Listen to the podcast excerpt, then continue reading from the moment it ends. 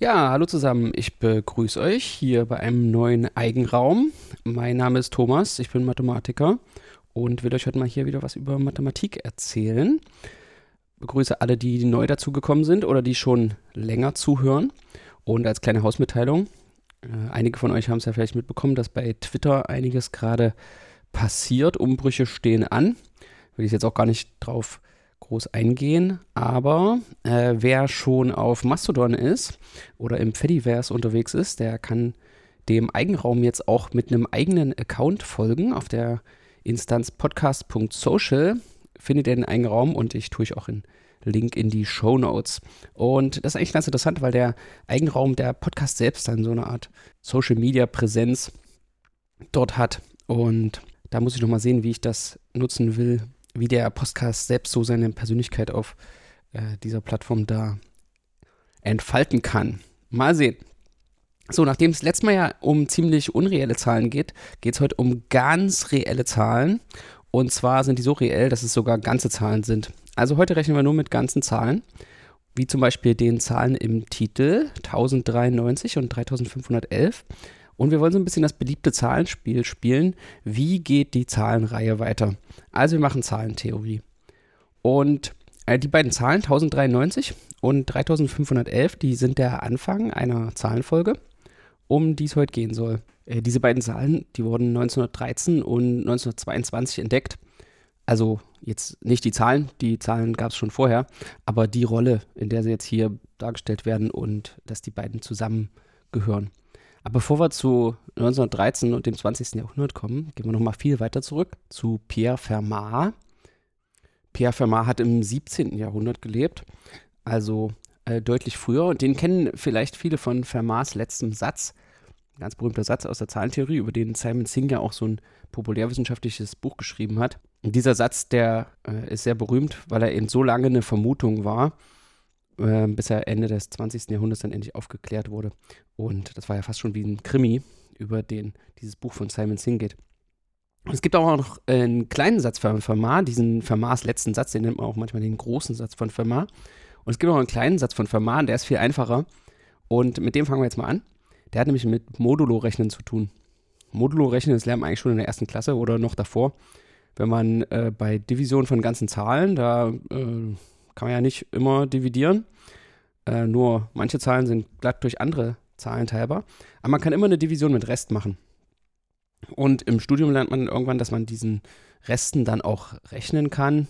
Also wenn man, da gelten dann so Gesetze, wie wenn man eine Zahl, die Rest 1 modulo 17 lässt und eine Zahl, die Rest 3 modulo 17 Rest multipliziert, egal welche Zahlen das sind, kriegt man immer eine Zahl raus, die Rest 3 modulo 17 äh, lässt, weil 1 mal 3 äh, 3 ist. Man kann also einfach die Reste multiplizieren und bekommt wieder den richtigen Rest raus. Das verallgemeinert übrigens so Gesetze wie gerade mal gerade ergibt gerade. Das kann man für verschiedene Reste machen.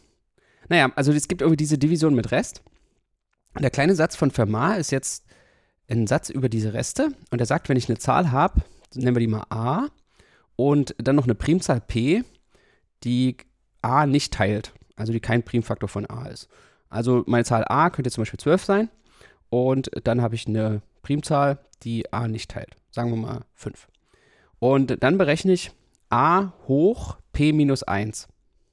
Also in meinem Fall 12 hoch 5 minus 1 ergibt 12 hoch 4. Das ist 20.736. Habe ich jetzt nicht im Kopf ausgerechnet, sondern mich natürlich vorbereitet. So, und jetzt sagt dieser kleine Satz von Fermat, äh, dass, wenn ich jetzt das Ergebnis von a hoch p minus 1, also 12 hoch 5 minus 1, rechne und das dann nochmal durch die Primzahl teile, dann lässt das immer den Rest 1. Okay? Also ich könnte äh, übrigens auch von a hoch p minus 1 noch minus 1 rechnen und das wäre dann durch p teilbar. Das ist im Podcast jetzt ein bisschen gefährlich, weil wenn ich sage a hoch p minus 1 minus 1, äh, dann denkt ihr vielleicht äh, a hoch p minus 2 oder a hoch p minus 1 minus 1. Also jedenfalls das eine minus 1 ist im Exponenten, nur das andere nicht. Ich ähm, könnte ja mal in das Kapitelbild die Formel tun. Das werde ich auch tun. So, also wenn wir das jetzt mal bei unserer 12 und 5 ausprobieren. Äh, wie war das nochmal? Also wir nehmen 12 hoch 5 minus 1 ist 12 hoch 4. das ist 20.736. Und jetzt äh, ziehe ich noch eins ab. Da kriege ich 20.735. Und 20.735 ist durch 5 teilbar. Das stimmt, das sieht man an der 5 hinten, ja. Die Teilbarkeit durch 5, die kann man ja ganz leicht testen. Guck mal einfach, ob hinten eine 5 oder eine 0 ist. Okay. Und das lernt man schnell. Das kann man auch ziemlich leicht beweisen, wenn man sich so ein bisschen mit Zahlentheorie beschäftigt. Also wir reden hier von so 1640, dass die Menschheit sowas rausgefunden hat. Und das ist eben mit dem Namen Fermat verbunden. Dann gibt es eben den großen Satz von Fermat, den berühmten Fermats letzten Satz. Der ist viel schwieriger. Der sagt, dass, also nicht schwieriger zu verstehen, aber viel schwieriger zu beweisen. Äh, der sagt, dass wenn man die Gleichung betrachtet, x hoch n plus y hoch n ist gleich z hoch n. Sowas wie beim Satz von Pythagoras für n gleich 2. Also im Satz von Pythagoras ist x Quadrat plus y Quadrat gleich z Quadrat. Und man fragt sich, ob das ganzzahlige Lösungen hat. Also ganze Zahlen x, y, z, die das erfüllen. Und für den Satz von Pythagoras gibt es das. Das sind die pythagoreischen Tripel, nennt man die. Und für x hoch 3 plus y hoch 3 gleich z hoch 3 gibt es eben keine ganzzahligen Lösungen. Und für 4 auch nicht und für 5 auch nicht. Und für keinen höheren Exponenten. Und diese Aussage, die nennt man den großen Satz von Fermat oder Fermats letzten Satz. Naja, und da gab es äh, so vermutete Beweise. Also Fermat behauptete, er habe einen Beweis, einen eleganten, aber hatte er nicht. Und äh, das blieb dann unbewiesen bis zum Ende des 20. Jahrhunderts, als ein britischer Mathematiker namens Andrew Wiles das bewiesen hat. Und darüber gibt es also äh, ganz viel tolle Sachen. Deswegen will ich da jetzt auch überhaupt nicht drüber äh, viel philosophieren, sondern eine historische Bewandtnis äh, erzählen vom Anfang des 20. Jahrhunderts, also so 1908 bis 1909 herum in Münster. Da gibt es nämlich einen äh, Mathelehrer, Arthur Wieferich. Und Arthur Wieferich hat sich mit dem großen Satz von Fermat beschäftigt. Also der Zustand ist jetzt gerade, es ist 1908 und der Fermats letzte Satz, also man weiß schon, dass es keinen Beweis davon gibt, aber man vermutet, dass der stimmt.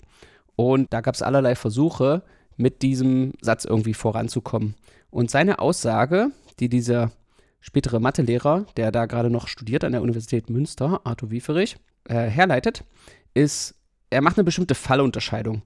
Und er fragt sich, äh, gibt es äh, so einen Primzahlexponenten, also x hoch äh, Primzahl plus y hoch Primzahl gleich z hoch Primzahl, der gibt es dann Lösungen, die äh, durch die Primzahl teilbar sind. Okay? Also er will irgendwie das Problem mit einer Fallunterscheidung lösen und ähm, untersucht mal diesen Fall. Und er will das ausschließen und er kommt drauf, äh, wenn es sowas geben würde, dann äh, würde diese Primzahl erfüllen 2 hoch p minus 1 minus 1 ist teilbar durch p Quadrat. Nicht nur durch p. Also es hat was mit dem Fermats Kleinsatz zu tun, den wir davor besprochen haben. Und jetzt für die Zahl a gleich 2. Ja? Also der Fermats kleine Satz, nochmal kurze Erinnerung, der sagt a hoch p minus 1 minus 1 ist teilbar durch p. Und er kriegt jetzt raus, diese spezielle Primzahl, die er sucht, die müsste da noch äh, durch p Quadrat teilbar sein. Und wir sind in dem Fall a gleich 2. Das heißt, die Primzahl soll schon mal nicht 2 sein und das passt ja auch mit dem äh, großen Satz von Fermat zusammen. Dafür 2 äh, ist es ja, gilt die Aussage ja nicht dass man da keine Lösung finden kann. Und deswegen machte er sich auf die Suche nach äh, diesen Zahlen. Und ich weiß nicht, ich glaube, er selbst wurde gar nicht fündig, denn das war so 1908, 1909. Und ich habe ja am Anfang schon mal erzählt, dass 1913 erst die erste Zahl gefunden wurde, die das erfüllt, nämlich die 1093. Die 1093 ist nun so eine Zahl, die erfüllt, dass 2 hoch p minus 1 minus 1 teilbar ist durch p.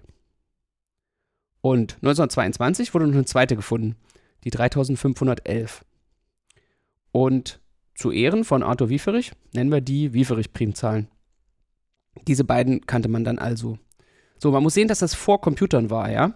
Also man rechnet da jetzt nicht mal so eben 2 hoch 3511 minus 1, also 2 hoch 3510 minus 1 modulo 3511 aus.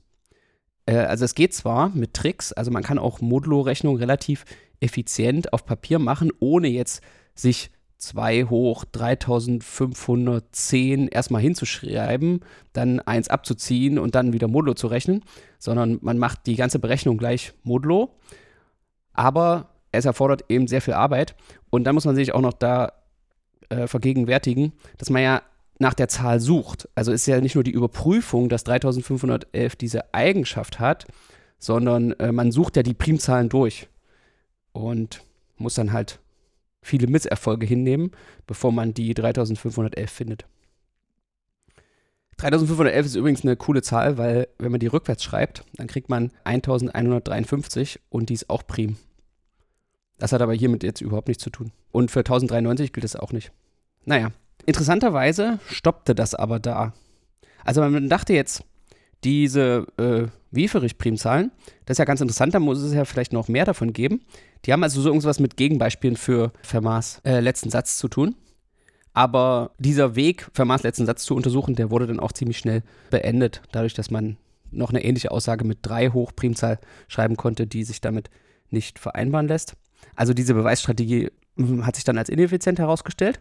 Aber diese Suche nach diesen Primzahlen, die blieb kurioserweise übrig. Denn es ist einfach auch ein schönes mathematisches Problem. Ja? Man hat diesen kleinen Satz für ein Fermat. Jede Primzahl erfüllt, also außer 2, erfüllt 2 hoch p minus 1. Minus 1 ist durch p teilbar. Und jetzt fragt man sich, welche sind jetzt vielleicht noch durch p Quadrat teilbar? Wann ist das noch durch p Quadrat teilbar?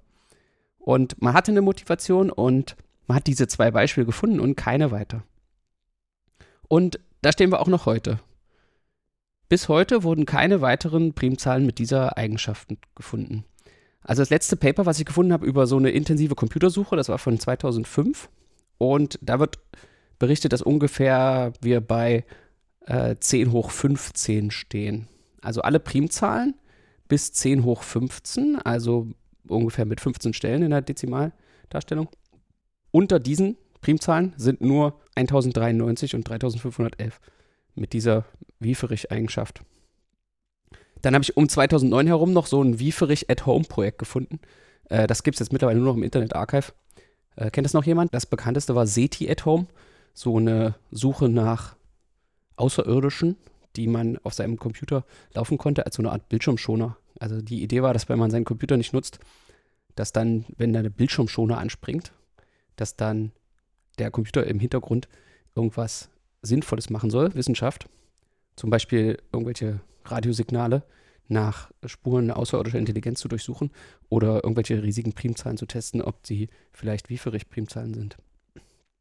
Aber äh, auch das hat keine weiteren wieferich Primzahlen zurückgegeben. Äh, so, gehen wir nochmal zurück zu Fermats kleinem Satz. Also a hoch p minus 1 minus 1 ist durch p teilbar. Und jetzt kann man ja mit da zwei Parameter rumspielen. Also wir haben jetzt immer bei der Suche nach den Wieferich-Primzahlen das a festgehalten als 2 und ein p gesucht. Man kann das auch andersrum machen. Und da hat man eine ganz kuriose Zweiteilung. Wenn man zum Beispiel das p festhält, also man nimmt sich irgendeine Primzahl, zum Beispiel 3511, die größere Wieferich-Primzahl, und man will ein a finden, das das erfüllt. Also ein a, so dass a hoch p minus 1 minus 1 teilbar ist durch p Quadrat. Dann ist das ein leichtes Problem. Egal, was die Primzahl ist. Also wenn ich die Primzahl fixiere, dann kann ich relativ leicht sogar nicht nur 1, sondern p minus 1 verschiedene a finden, die kleiner als p Quadrat sind und das erfüllen. Fixiert man andersherum das a und sucht die Primzahlen p, die so wie die Wieferich-Primzahlen diese Gleichung erfüllen, ist es unglaublich hart. Also man könnte es jetzt mal für a gleich 3 probieren. Und für a gleich 3 suchen wir also Primzahlen, die so das 3 hoch p minus 1 minus 1 durch p Quadrat teilbar ist. Und da kennen wir auch genau zwei Zahlen. Nämlich 11 und 1.006.003. Okay, also noch so eine interessante Folge, wo man sich fragt, wie die weitergeht. 11, 1.006.003 und so weiter. Für a gleich 5 kennen wir übrigens 7. Für a gleich 10 kennen wir 3. Für a gleich 47 kennen wir keine. Also diese ganzen äh, Zahlenfolgen, die kann man versuchen in der Online-Enzyklopädie der ganzzahligen Folgen, der OEIS, nachzuschlagen und äh, fortzusetzen. Also gibt es noch viel zu tun. Und Zahlentheoretikerinnen interessieren sich eben für dieses Problem, weil man später dann noch entdeckt hat, dass das was zu tun hat mit der Periodizität von Stellenentwicklungen. So ein Problem wie, wenn ich ein Drittel schreibe, eins durch eine Primzahl, als Dezimalbruch, dann hat das eine periodische Stellenentwicklung, die ganz einfach ist. 0,333333333 und so weiter. Und die Anzahl der Stellen, die sich dann wiederholt, ist in diesem Fall 1, weil es kommt immer wieder die 3. Und man kann sich jetzt so Fragen stellen wie, wenn ich zwei Zahlen multipliziere, zum Beispiel ein Drittel und ein Siebtel, wie sieht dann die Periodizität der Stellenentwicklung von dem Produkt aus, also ein Einundzwanzigstel? Und da kommt man eben darauf, dass da findet man so Gesetzmäßigkeiten und die Ausnahmen von den Gesetzmäßigkeiten, die haben dann mit diesen Zahlen zu tun, die so ähnlich wie die Wieferich-Primzahlen die Gleichung a hoch p minus 1 minus 1 ist teilbar durch p Quadrat erfüllen. Aber gehen wir nochmal zurück zu 2 und den Wieferich-Primzahlen. Es muss sich doch irgendwie aufklären lassen, ob es davon noch mehr gibt, oder? Also das ist für, selbst für Profi-Mathematikerinnen ist das immer wieder erstaunlich, was die Zahlentheorie für scheinbar einfache Probleme, einfach zu verstehende Probleme hervorbringt, die man einfach nicht beantworten kann. Also es, das, es kann doch, das kann doch nicht so schwer sein, zu sehen, ob es noch eine dritte Primzahl gibt, die 2 hoch p minus 1 minus 1 ist teilbar durch p Quadrat erfüllt. Oder? Ja, ist aber schwer. Was man dann so gerne macht, sind so Heuristiken. Also man nimmt einfach mal diesen Wert 2 hoch p minus 1 minus 1, der ja durch p Quadrat teilbar sein soll, und teilt ihn schon mal durch p. Der ist immer durch p teilbar. Ja? Das, ist, das ist ja der kleine Satz von Fermat, dass der immer durch p teilbar ist. Also teilen wir den nochmal durch p. Und dann haben wir eine ganze Zahl. Okay? Und diese ganze Zahl, die teilen wir jetzt durch nochmal durch P, aber mit Rest. Wenn der Rest 0 ist, dann haben wir so eine Wieferich-Primzahl gefunden. Und ansonsten ist der Rest eben irgendwas anderes. Und dann schaut man, was ist die Wahrscheinlichkeit, was ist die Verteilung dieser Reste. Und dann kann man zeigen, dass diese Reste im Prinzip so gleich verteilt sein sollten über die möglichen Reste. Also, dass die jeden von ihren P-Werten, also der Rest kann 0 sein, der Rest kann 1 sein, bis P minus 1. Und die Reste kommen alle nach einer gewissen Heuristik mit der gleichen Wahrscheinlichkeit vor. Das heißt, die Wahrscheinlichkeit, dass eine Primzahl so eine Wieferich-Primzahl ist, ist sowas wie 1 durch p. Und das wird zwar sehr schnell klein, aber nicht schnell genug, als dass man daraus nicht vermuten würde, dass es unendlich viele Wieferich-Primzahlen gibt. Das ist dann so eine kleine Rechnung.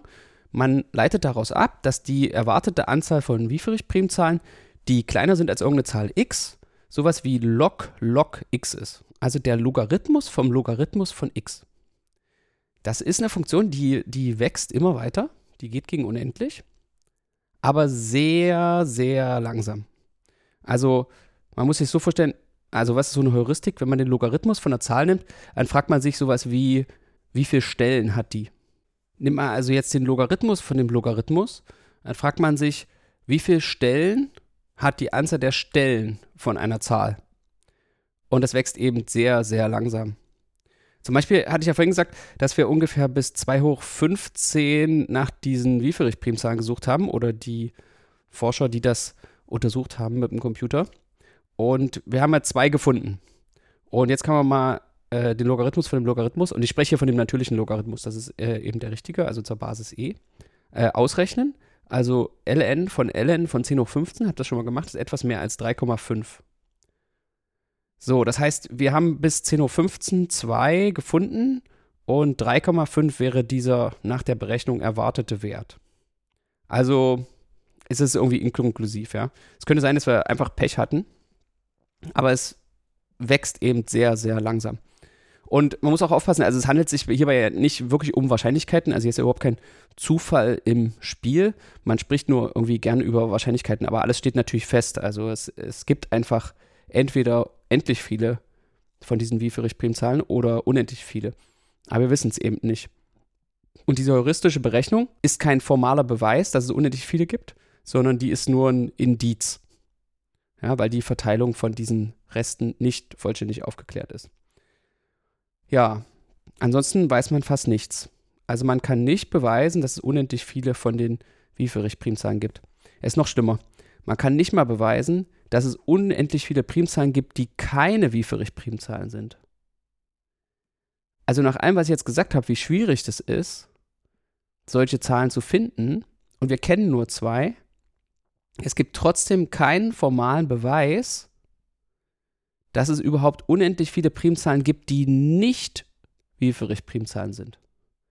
Das ist doch wohl völlig verrückt, oder? Es gibt so ein äh, Schweizer Taschenmesser der Zahlentheorie, nenne ich das mal, die sogenannte ABC-Vermutung. Das ist so eine Vermutung, aus der folgt ganz viel in der Zahlentheorie. Äh, Habe ich auch mal eine Peace genau 3 Folge darüber aufgenommen mit Petra Schwer zusammen. Die kann ich auch nochmal verlinken. Das ist wie so eine Art ja, Schweizer Taschenmesser der Zahlentheorie. Und äh, die würde implizieren wenigstens, dass es unendlich viele Primzahlen gibt, die nicht Wieferich Primzahlen sind. Tja, so wenig wissen wir. Ja, was kann man jetzt noch machen? Man kann sich das irgendwie modulo P hoch 3 zum Beispiel mal angucken. Äh, also man macht alles wieder genauso und dann schaut man eben mit modulo P hoch 3. Dann erwartet man nach der Heuristik, die ich eben gerade benutzt habe, äh, erwartet man dann übrigens nur endlich viele Zahlen, die das erfüllen. Ja. Und wer es noch verrückter mag, der könnte zum Beispiel auch Paare betrachten. Also man nimmt mal zwei Primzahlen, p und q. Also wir hatten jetzt 2 hoch p minus 1 minus 1 modulo p Quadrat betrachtet. Und jetzt nehmen wir diese 2, was ursprünglich mal das a war, dann nehmen wir noch eine Primzahl. Also statt 2 nehmen wir irgendeine andere Primzahl. Und wir wollen, dass die so gegenseitig diese Wieferich-Eigenschaft haben. Das heißt, wir haben zwei Primzahlen p und q, sodass p hoch q minus 1 minus 1 durch q Quadrat teilbar ist und q hoch p minus 1 minus 1 durch p Quadrat teilbar ist. Ja?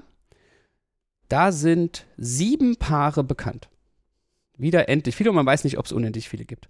Ein so ein Paar ist übrigens 2 und die 1093, unsere kleinere Wieferich-Primzahl. Das eine wissen wir ja schon, ja, weil 2 hoch 1093 minus 1 ähm, minus 1 ist durch 1093 Quadrat teilbar, da, weil das ist die Wieferich-Eigenschaft. Und andersrum funktioniert es aber auch, das können wir ganz leicht nachrechnen, weil da müssen wir nur 1093 hoch 1 rechnen und 1 abziehen ist 1092 und 1092 ist durch 4 teilbar. Die andere Wieferich-Primzahl funktioniert übrigens nicht. Also 2 zusammen mit der 3511 ist nicht so ein Wieferich-Paar, weil 3511 minus 1 ist 3510 und äh, das nicht durch 4 teilbar, nur durch 2. Und durch 2 muss es teilbar sein, nach Fermats kleinem Satz. Tja, und wer jetzt noch weiter knobeln will, der kann sich ja mal Wieferich Triple definieren. Also man hat eine erste Primzahl und die erfüllt P1 hoch und dann eine zweite, P2 minus 1 minus 1 ist durch P2 Quadrat teilbar. Und P2 hoch P3 minus 1 minus 1 ist durch P3 Quadrat teilbar. Und dann wiederum P3 hoch P1 minus 1 minus 1 ist durch P1 Quadrat teilbar. Und schauen, ob es solche Triple gibt. Ja. Das rechne ich jetzt mal nicht vor. Ich glaube, ich höre mir auf hier und kontempliere noch ein bisschen darüber, warum die Zahlentheorie solche verrückten Probleme hervorbringt. Das war's heute hier im Eigenraum. Ich hoffe, ihr konntet ein bisschen mitrechnen und äh, wir hören uns beim nächsten Mal. Macht's gut. Ciao.